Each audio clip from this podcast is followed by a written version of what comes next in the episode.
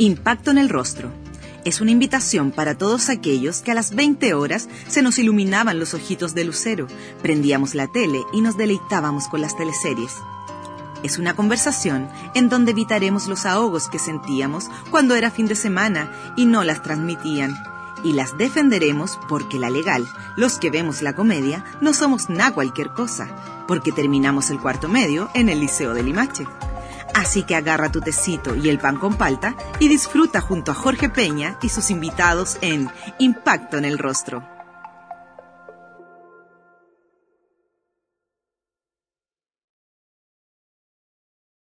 Le vamos a dar la bienvenida a Solange Lackington. ¿Cómo estás, Solange? Hola, muy bien. ¿Y tú? Bien, también, muchas gracias. Antes de partir hablando de tu trabajo en teatro y televisión, me gustaría preguntarte cómo has podido llevar el confinamiento. Eh, fíjate que bastante bien dentro de lo que significa esto de perder la libertad, que no es menor. Pero ya llevamos harto tiempo. Yo vivo en Ñuñoa, entonces estamos desde mediados de marzo absolutamente confinados. Y yo te diría que dentro de todo lo, lo, más complejo, que sin duda es como eso, de no tener la sensación de libertad, de querer salir cuando tú quieras, hacer lo que tú quieras, y tratando de sobrellevar esto de una manera mm, como tomándolo como una experiencia de, de aprendizaje más que de lamentarse, ¿no? Como de, de, no quedarnos pegados en esto de por qué, pucha, la lecera, no, sino que como de aprovechar esta instancia de, a ver, ¿por qué tengo que estar en mi casa conmigo misma, trabajar, trabajar como desde uno también y hacer de esto una experiencia de, de crecimiento también, como de replantear ciertas cosas te ha permitido también, me imagino, sacar conclusiones, eh, por ejemplo, lo que está pasando en el mundo laboral, eh, ¿cierto? Eh, es mm. complejo porque los actores, las personas que se, que se dedican al arte principalmente, han estado, se han visto bastante afectadas con esta con este coronavirus. ¿Qué conclusión o qué reflexión has podido hacer? Eh, en el rubro nuestro, por ejemplo, los, los artistas, ¿no? los actores, quedamos absolutamente inhabilitados porque nuestro quehacer tiene que ver con, con, el, con, el, con el contacto ¿no? con la gente. Por ejemplo, el teatro es, una, es un feedback inmediato con el público. Eh, las mismas grabaciones de las telenovelas, las seriales, el cine, todo lo que requiere un contacto con un otro, ¿no? se ve absolutamente interrumpido de realizar. A mí la mayor como enseñanza que me deja esto y que espero que, que ocurra en toda la gente es el, el aprender a desarrollar definitivamente la solidaridad y la empatía, de ponerse en el lugar del otro y compartir y ayudar al otro. Me encanta esto de a través de las redes sociales, por ejemplo, en mi Instagram, en mis redes, siempre trato de ayudar a todos los emprendedores, sea cual sea los emprendimientos, ¿no? Chile Actores nos ofrece todo el tiempo talleres de perfeccionamiento, clases magistrales, etcétera. Eh, miles, miles de cosas, las áreas más, no solo las áreas nuestras nos ofrecen talleres acerca del emprendimiento, de cómo crear, de cómo postular un fondo cultural, miles de cosas, ¿no? Entonces, eh, me, me, agrada muchísimo esa como... Mm, solidaridad. Sí, esa solidaridad que se ha abierto, ¿no? Como de, ah, ya, estamos haciendo una orbita virtual, lo estamos haciendo acá. Y muchos hemos tenido que realizar otro, otro tipo de emprendimientos también, ¿no? Yo ahora mismo estoy en, en un emprendimiento de clases online, estoy con un taller que espero que se sumen más alumnos, porque no ha sido fácil tampoco. ¿no? La, yo entiendo que hay una escasez de medios y todo. Entonces uno, claro, ofrece talleres bastante baratos también. Yo estoy ofreciendo un taller que son cuatro clases, clases por 15 mil pesos, es decir, 3.700, 3.600 pesos cada clase. ¿En qué consiste tu taller, Solange? Mira, mi taller es un taller em, que yo lo titulé La libertad de crear en la no libertad. lo que yo ofrezco es un espacio de contención emocional y está dirigido, en los primeros que estoy haciendo ahora, para jóvenes, estudiantes de enseñanza media, porque yo tengo hijos en enseñanza media, en séptimo y en cuarto medio, y veo la preocupación de los apoderados, de los padres, por distintas razones, ¿no? Por los más pequeños y por los mayores también, los de cuarto medio, que es su último año, que se les viene como abajo todo un mundo que tenían de expectativa, de graduación, de preparación de, qué sé yo, actividades de las semanas del colegio, casi todos los colegios se preparan haciendo sus su, eh, competencias de baile, de teatro, de todo, ¿no? Luego su graduación. Todo eso se ve amenazado, interrumpido, cambió el rumbo. Entonces mi taller va dirigido un poco a eso, como a liberar este estrés, a crear un espacio de contención emocional. Partí por los jóvenes porque siento que necesitan ellos eh, no coartar su capacidad de, imaginación, de, improvisación, de creación, todo lo que tenga que ver con el área eh, cognitiva, de expresión, desarrollar un poco mejor estas habilidades blandas. Está como concentrado en cuatro clases bien dinámicas, bien entretenidas, donde tienen que hacer trabajos, van a tener que realizar trabajos individuales y también de grupo, digamos, de a dos o de a más. Entonces también aprender cómo a, relacionarse eh, eh, eh, virtualmente con un otro, ¿no? aprender a, respetar, empatizar, a no ser prejuicioso respecto de los otros. Y en, lo práctico, si hay alguien que te está escuchando ahora y le interesa este taller, ¿cómo, cómo lo hace? Bueno, lo primero, contactarse con mi, con mi correo del Instagram, que es contacto gmail.com Y bueno, en mi Instagram también está la información, pero me contactan al correo, yo reenvío toda la info, digamos, del el extracto de lo que es el taller, en qué consiste. Ojo, que no va dirigido a alumnos que quieran convertirse en actores, no. Sí utilizar eh, las, herramientas ¿no? de la comunicación escénica, eh, lúdica, para poder fortalecer sus habilidades, sus propias destrezas.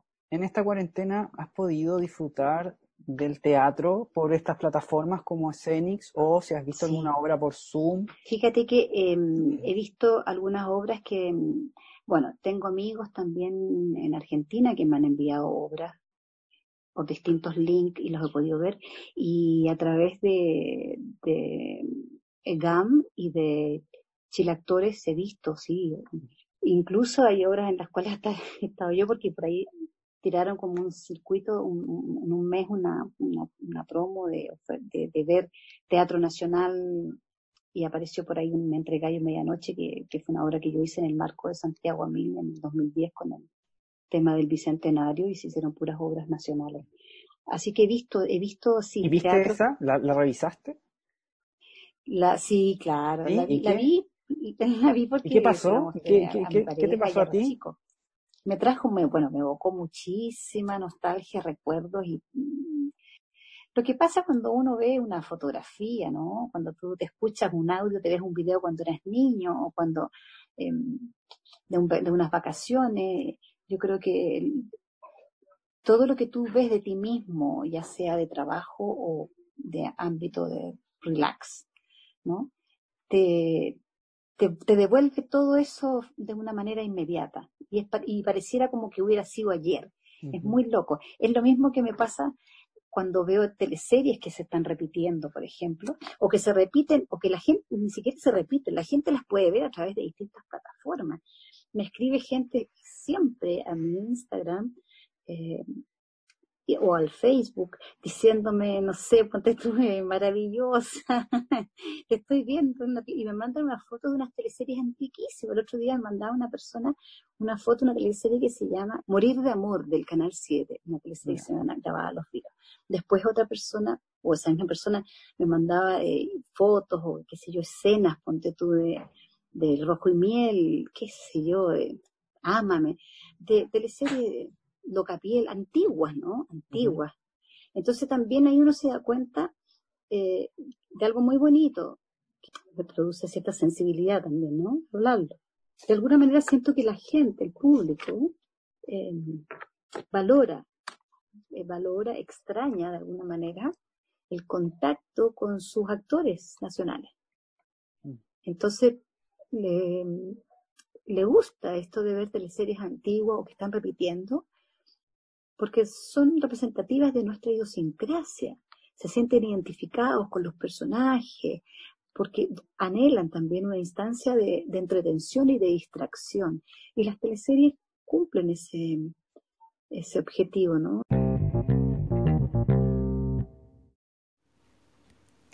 Yasai Vegan Sushi es un negocio familiar que se dedica a la alimentación 100% vegana.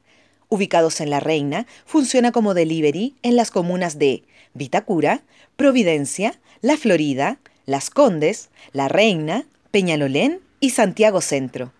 Los puedes encontrar en yasai.cl y en el Instagram arroba yasai vegan. Si tienes dudas o deseas hacer algún pedido, lo puedes hacer al WhatsApp más 569 41 39 1563.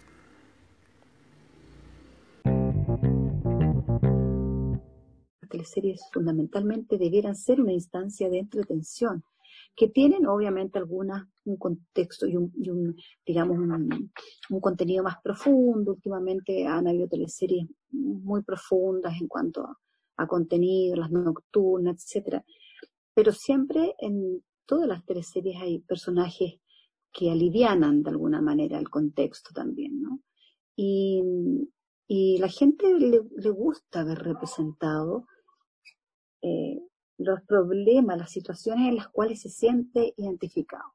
Tú partiste en la Torre 10 el año 84, eras muy joven.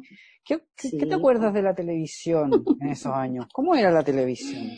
Oye, incluso yo partí antes. ¿Sí? Yo sí, pues yo, a ver, por decir, lo primero, primero, primero, primero que hice en televisión em, fue en los Teleduc de Canal 13. Ya. Te estoy hablando el año 81, 82. Y después hice un extra, me acuerdo de una telenovela, el año 82, bien digo, el 82, que se llamaba Alguien, Sí, después de La Madrastra, una teleserie se llamaba Alguien por quien vivir. Y en esa telenovela, un grupo de actores, de alumnos de la Escuela de Teatro, eh, fuimos a ser de ciegos, porque había una escuela, un hogar de ciegos en la telenovela, donde se necesitaban extras con continuidad, que se llamaban. Extras estables. Y ahí fuimos ocho alumnos, cuatro hombres y cuatro mujeres de la Escuela de Teatro, hacer de extra durante toda una novela, siete, ocho, siete meses de grabación. Pero ya mi primer, después hice otro un bolo chico en Las Herederas, también en el 13, pero ya mi primera, primera telenovela, tal como dices tú, fue La Torre 10. Y los recuerdos que tengo, fíjate, de eso que fue el año 84, es de una televisión totalmente distinta a como es ahora. De partida las telenovelas en esa época no se musicalizaban, por ejemplo. Entonces, las escenas eran súper largas, eran mucho más largas de texto, cada escena duraba harto. Algunas eran cortitas, pero en general eran como largas. ¿Y era mucha de acción? ¿De, de, de entregar información? ¿O era de.? Sí, mucho. No, mucho más de, de, diálogos que de acción. Ya. O sea, La Torre es una teleserie muy dialogada, más que de acción. Muy, muy dialogada. ¿No? y, y, de los típicos planos, así, primer plano, plano medio, tres cámaras, el clásico, pero el clásico, ¿no? Al centro, izquierda, derecha. Eh, los decorados también eran en, muy realistas, muy, muy realistas. Y la iluminación jugaba un papel re importante. Me acuerdo que en esa época, eh, un periodo en que, por ejemplo, Canal 13 de repente tenía decorados más bonitos, por así decirlo, ¿no? Sonografías más acabadas o más eh, llamativas, pero un periodo en que el Canal 7 tenía una mucho mejor iluminación, por ejemplo, o viceversa. Entonces los que iluminaban mejor finalmente eran los que mejor se veía todo, tanto los actores como las ambientaciones. Además, tal como dices tú, la época de plena dictadura, donde había muchas temáticas que no se podían tampoco tocar ni profundizar, donde de repente grabábamos, por ejemplo, en Chile Films, y se rumoreaba que X personas era sapo. Sapo era como alguien que era de la DINA, o, ¿no? Y que filtraba información. Entonces, todo el mundo se cuidaba de no hablar delante de estas personas que, que se decía, ¿no? Que podían ser soplones, sapos, etcétera. Una época donde mm, de repente ciertos colegas mayores eh, y más comprometidos políticamente, de izquierda y todo, estaban vetados, por ejemplo, de un día para otro los cortaban en una telenovela o no los llamaban más. Eh, era una época donde ocurrían esas cosas, ¿no? donde, donde de repente eh, por las mismas manifestaciones, las protestas y todo, no siempre se podía llegar a, a, grabar, te, ¿Y te revisaban, te pedían que mostraras tu bolso, tu, tenías que identificarte, etc. Solange, ¿y tus pares que no, que no estaban en televisión, eh, ¿tenían algún prejuicio con ella? Pero absolutamente, absolutamente. O sea, yo tenía compañeros míos de curso que cuando yo llegaba de repente un poco tarde de una grabación, me esperaban para los ensayos en, el teatro y así con cara larga me decían, oye, hoy día actriz o trabajáis en la tele, pero mm. decídete, ¿no? Como frases así muy, muy bulínicas, hoy día como sería un bullying eso, ¿no? Muy denostadoras, muy agresivas también. Vamos, vamos a pasar a los años 90, donde hiciste hartas teleseries, pero eh, te seleccioné algunas, Ámame, Locapiel y Tic Tac. Ah. Eh, esos tres personajes tocaban la tecla de comedia, ¿cierto? Mm. ¿Te gusta trabajar en la comedia en televisión? Me encanta. ¿Crees que es necesaria? Cuéntanos un poco tu visión de la comedia. A ver, a mí me encanta el humor. Siento que, ya te lo dije, el humor para mí es, es fundamental para la vida. Siento que hacer reír es mucho más difícil que el drama. Hacer llorar, eh, un personaje de mala, por ejemplo, que también hice, ¿no? O de mujeres muy sufridas que también hice. Em, te conectas desde un lado mm, más inmediato con la gente, ¿no? La gente tiende a, a rápidamente sentirse identificado con los personajes que sufren y que, y que mm, son nostálgicos, ¿no? Se conecta más fácil la gente con esas emociones como de autocompasión, de, de victimización. Eh, en cambio, los personajes de humor generalmente son más neutros y son más optimistas porque son generalmente más positivos. Incluso el humor negro, cuando se ríen de sí mismo, ya reírse de sí mismo, eh, te habla de un personaje o de, una, o de una actitud, ¿no? Mucho más positiva y más pro. Tú tienes que mantener el personaje incluso en situaciones un poquito dramáticas. Los personajes de humor no siempre se están riendo todo el rato, son el Tony de la historia. También tienen historia, también lloran, también sufren. Y mantener como un personaje en la tecla del humor en escenas más dramáticas, eh, hay que estar súper atento para no perder el personaje. Vamos a hablar, yo creo, de tu personaje eh, más destacado en televisión, que es el año 2005, la teleserie Brujas, la recordada mm. Martuca. Sí, Te preguntan alto por este personaje, ¿cierto? Sí, claro.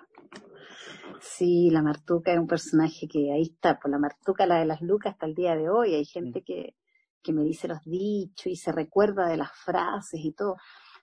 personaje lindo, que yo estoy súper agradecida de ese personaje. Muy agradecida. Bueno, en general de varios, de varios personajes estoy súper agradecida, pero ese es uno en particular, por varias razones. Una porque siento que fue como esa teleserie Mm, fue como la apuesta más grande que hizo Canal 13 a llegar a un público más, eh, menos ABC1, un público más CD, XZJ, todas las letras, como le digo yo, ¿no? que no, nunca he entendido esa nomenclatura para definir a la gente, pero bueno. Entonces apostó a un público más, más, más popular, un público más clase media, y lo logró, lo logró llegar. Se rescataba el concepto de la gente de La Vega, por ejemplo que la gente que, trabaja en la Vega es una gran, gran familia. De verdad que yo, chapo, le saco el sombrero a toda la gente de La Vega, a todos los feriados, feriantes en general. Porque si tú vas a cualquier feria donde tú vivas, todos los feriantes tienen el mismo sello de la gente de La Vega. Tienen de partida una solidaridad entre ellos impresionante. Un sentido del humor a flor de piel, a flor de labio, como digo yo. Están todo el tiempo con la talla, em, los dichos y diretes al por mayor.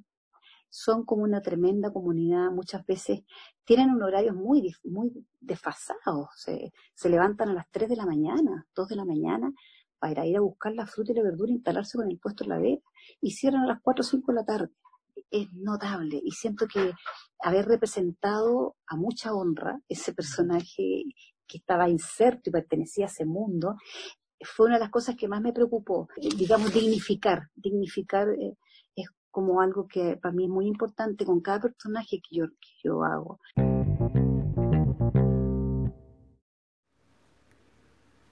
¿Te gustaría ganar un gran libro y leerlo en tiempos de pandemia? Con Impacto en el Rostro y Alquimia Ediciones lo puedes lograr.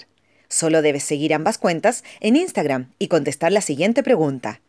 ¿Cuál es tu teleserie favorita? Tu respuesta debe ir con el hashtag mi teleserie favorita y ya estarás participando por Papelucho Gay en Dictadura de Juan Pablo Sutherland.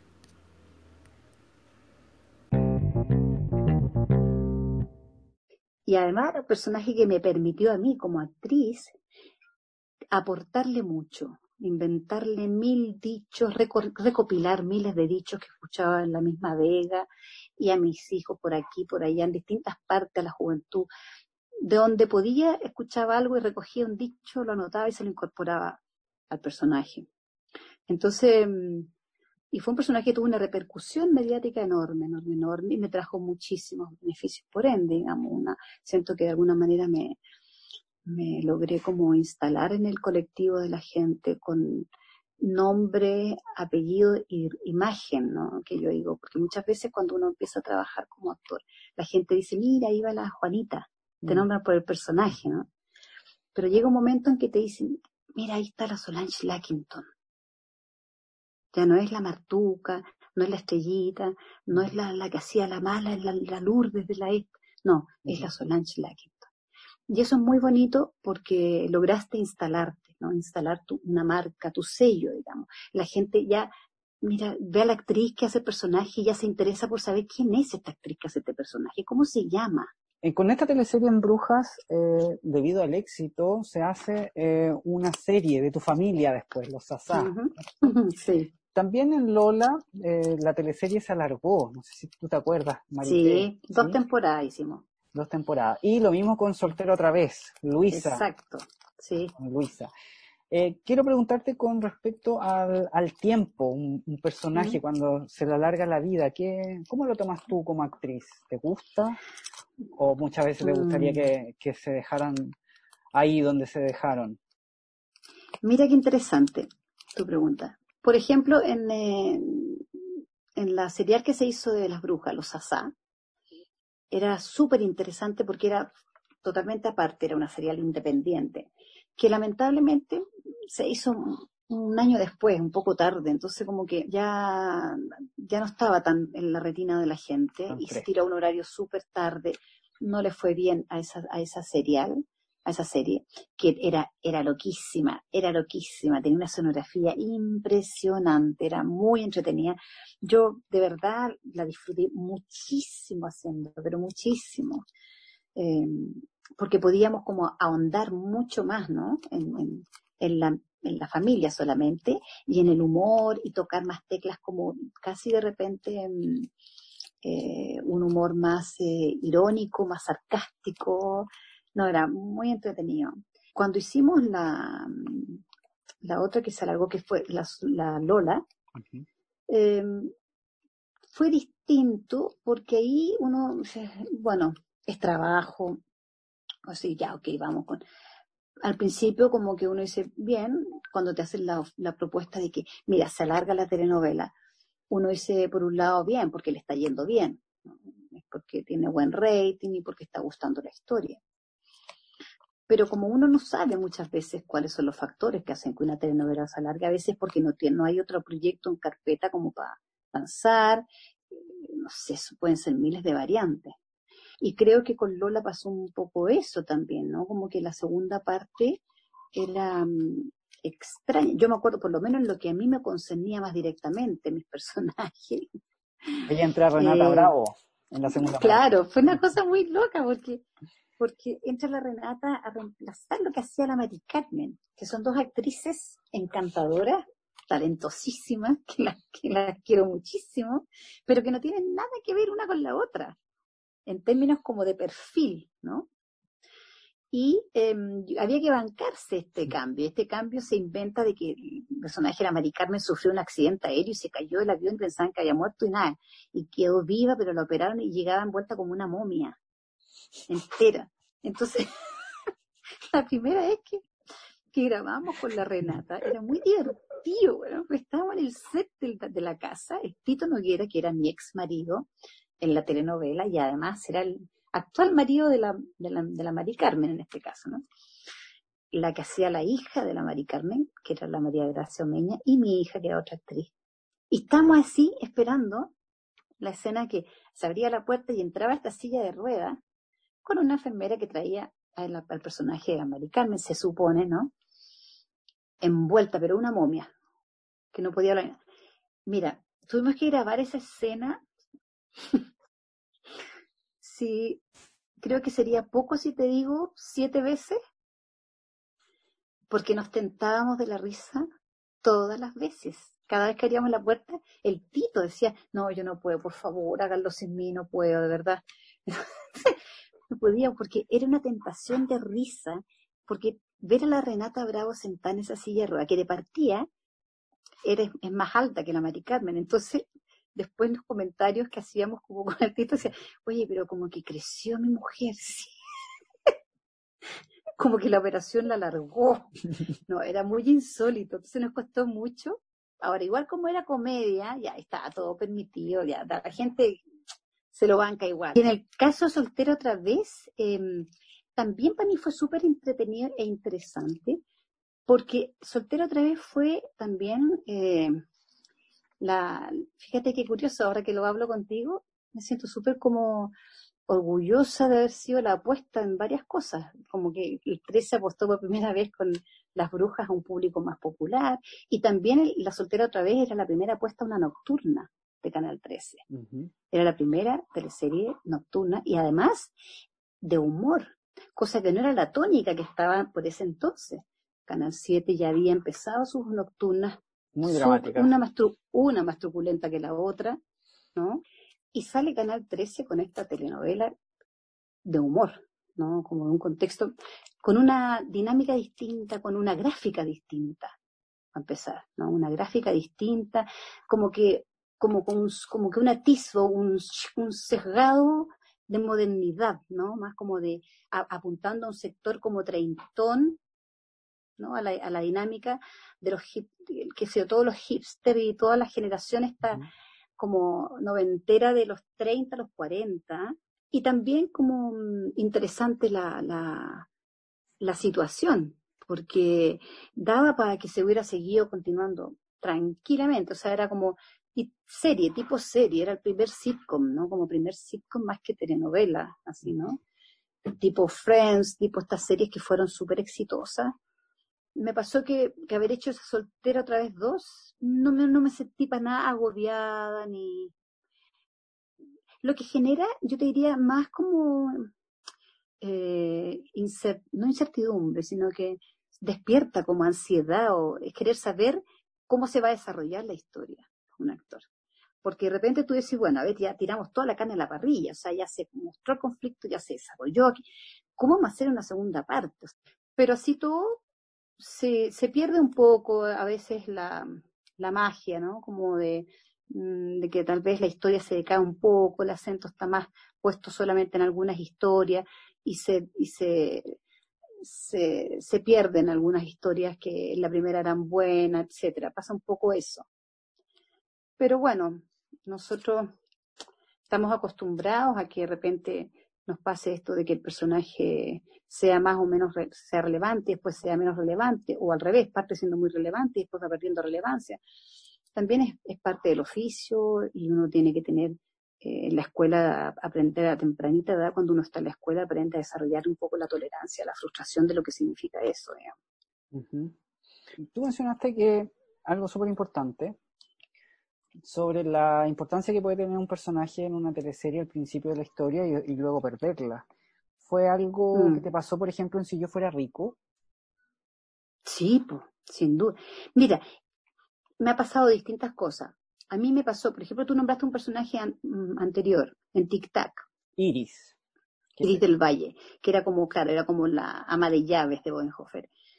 Ese personaje, siento yo que es el personaje más anodino que yo he realizado en mi trayectoria, porque no, no tenía un desarrollo personal, un conflicto propio, ¿no? Como que al final agarraba una cosa con un tipo que era extranjero, me acuerdo, un, puertorriqueño, con unas, un cubano, con unas plata, no sé qué. Pero era un personaje intrascendente, un personaje que no tenía historia, que era pivote, estaba ahí y, y, claro, es frustrante cuando uno tiene un poco personajes así porque tú ¿por qué estoy aquí? ¿no? Sería mejor que no me tengan, se ahorra la plata, o no sé, ¿por ¿por qué no me desarrollan la historia? En fin.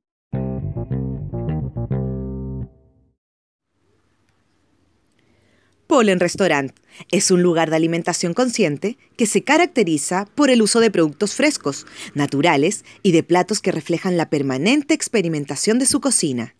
Puedes encontrar sopas, pizzas, helados, jugos naturales y una variada oferta de pastelería vegana, con opciones libres de gluten, soya y azúcar refinada. Toda su oferta la puedes encontrar en el Instagram arroba polen.restaurant y al WhatsApp más 569 6628 7512. Atención, si al hacer tu pedido mencionas a Impacto en el Rostro, obtendrás un 15% de descuento.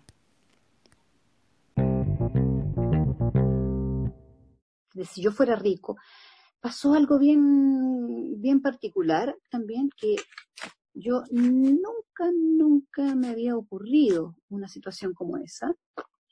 Fue la primera vez que me pasó, que mm, el, el autor de la telenovela, el Rodrigo Cuevas, no, no supo qué más inventar o escribir sobre ese personaje.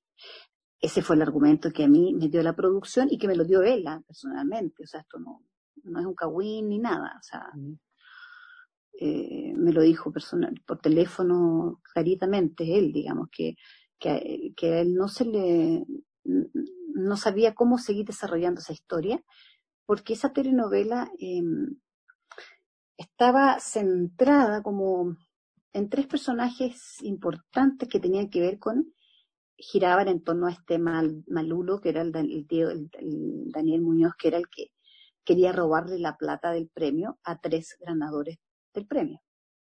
Uno era Zabaleta, ¿verdad? El otro era el Gonzalo, la bacha, y la otra era una mijastra. Pero ¿qué pasó? Que eh, el, personaje del Daniel Muñoz se involucró con mi personaje como que lo involucraron a los personajes emocionalmente. Y ahí quedó la escoba, porque mm, ¿cómo va a luchar?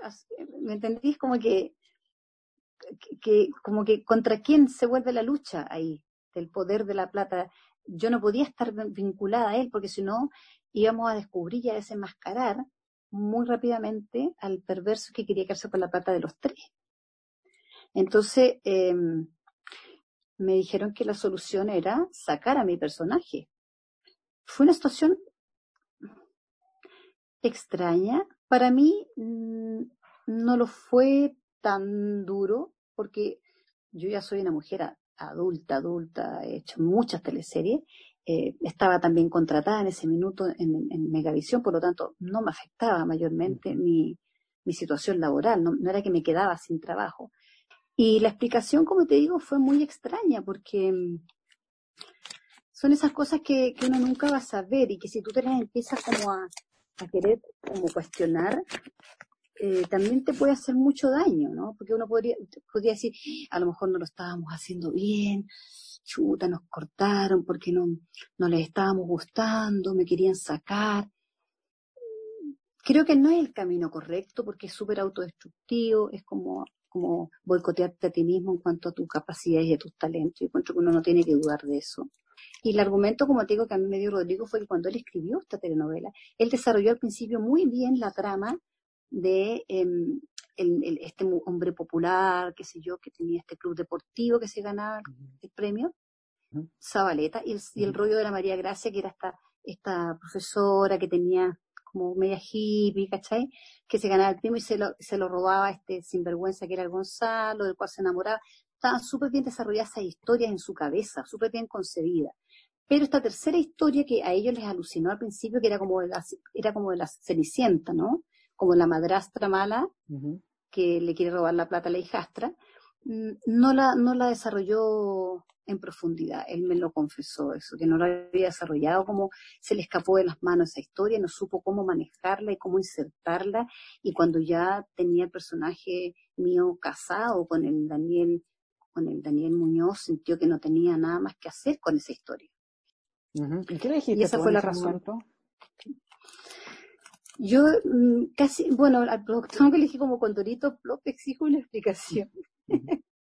no, le dije yo, eh, al productor en ese minuto del, canal, el Pato López, le dije, bueno, mira, yo lo entiendo, Pato, yo soy una actriz em, grande que ya no, a mí estas cosas no me hacen, no me desestabilizan emocionalmente, ni me hacen cuestionarme si yo estoy haciendo bien o no mi rol porque sé exactamente cómo trabajo, el, profesionalismo y, la aplicación que, aplico siempre, para la redundancia, en mi, en mi, trabajo, en mi creación de personaje. Puedo entender que esto eh, es en beneficio de la historia y también me pongo al servicio de eso. Y, y ya está, nomás por lo acepto. Y él inmediatamente me dijo, sí, me dijo, pero te vamos a poner en otra teleserie, vamos, hay otro proyecto en el cual vas a ir, etcétera. Solange, eh, me gustaría que conversáramos un poco de tu último trabajo en el área dramática de Mega, en Juegos de. Poder, y si actualmente tienes algún vínculo con Mega, y también me gustaría conversar un poco sobre la visión que tienes tú de la industria hoy en día. Mi última telenovela en, en Mega fue Juegos de Poder, donde también me pasó que el personaje salió a mitad de teleserie tempranamente. Pero bueno, ahí salió porque el personaje lo, mata, lo, encarcelaron, era una jueza. Y, y nada, después ya de estar presa, me imagino que ¿qué más le van a, cómo la van a reinsertar en la historia. Podrían haberla sacado de la cárcel, haberla asociado de frente a los malos, no sé, uno se inventa mil cosas de, para justificar o tratar de decir por qué no, no continúa mi personaje, ¿no?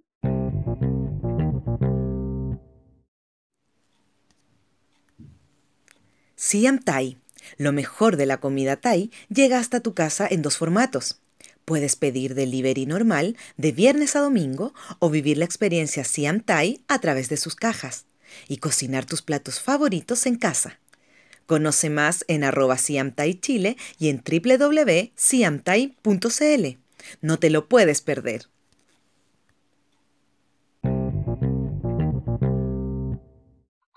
Fue un trabajo también eh, corto, porque no, no, tampoco grababa tanto, tanto, no, siento que no, no alcancé nunca como a, como a tomarle el gustito a ese personaje de frentón así, porque me, me tocaba grabar como esporádicamente, no era un personaje tan, tan importante y, y cada vez que me tocaba ir a grabar era como, ah, como estar siempre partiendo de cero, como empezando de cero. Em, y después de eso, no pasó que me cortaron el contrato también en Megavisión eh, sí. Yo creo que ahí, no sé, fíjate, no puedo especular respecto de que si eh, este, el hecho de que mi personaje saliera de pantalla, el personaje de la historia se acabó, significó para el canal tener que seguir pagando mi contrato en, un periodo en el cual empezó ya a anunciarse una crisis. La televisión ya empezaba a anunciar una crisis hace ya un largo rato atrás. Yo te estoy hablando de cuatro años atrás, cuatro o cinco años atrás, que la televisión venía anunciando un, una reforma, un cambio radical, porque empezó a haber menos ingresos desde los avisajes, desde los auspiciadores. Y en tu caso, ¿alguien se acercó, se acercó a alguien de producción a explicarte, a contarte? ¿Hubo quizá una despedida como corresponde?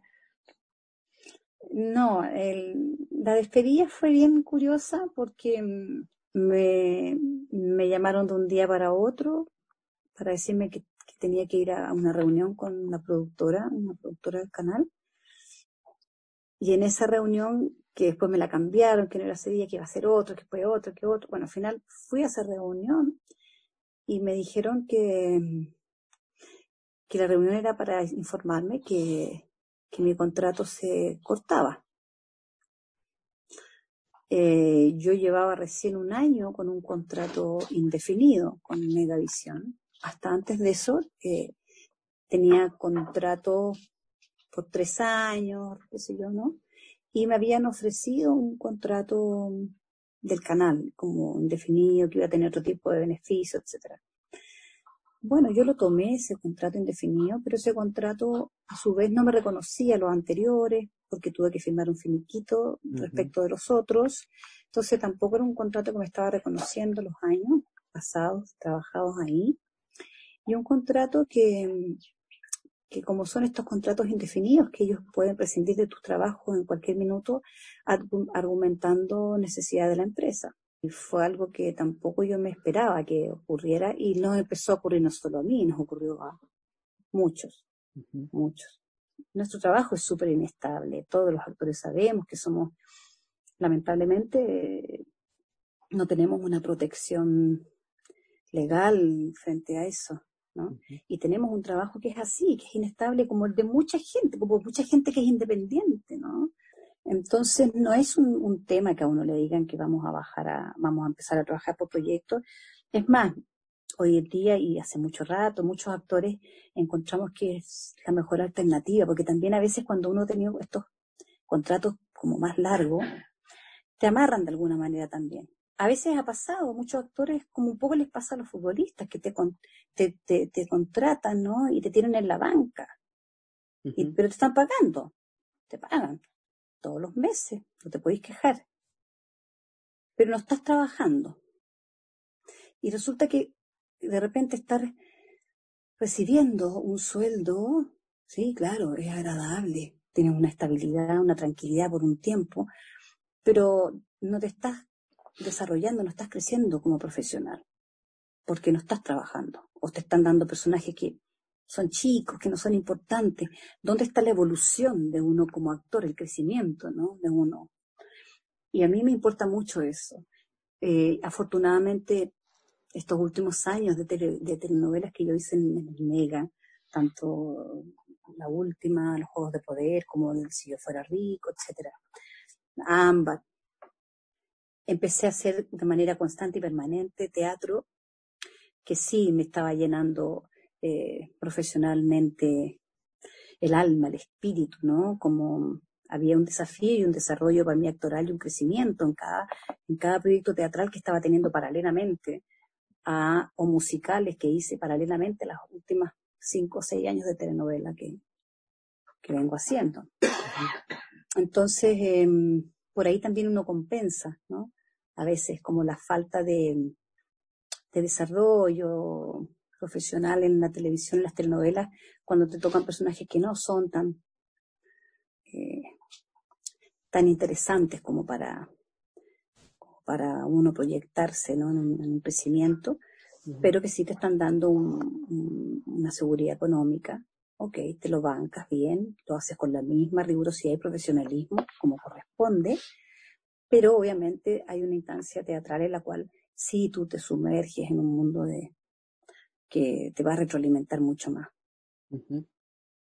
Las telenovelas tienen la suerte también de que siempre se están reinventando y van tratando de estar como con la vanguardia de lo que se va, de lo que el público que va queriendo, ¿no? Como ya sea de pasar de las comedias o las teleseries antiguas, que eran más como estereotipadas, por así decirlo, a unas cosas más, como más naturalismo, una cosa más como de thriller, como eh, ¿no? ir, pasando como por eh, la cosa más como de la ironía y el, humor, el sarcasmo, va buceando ¿no? en, en, distintos formatos y necesidades tanto de la empresa como del, público.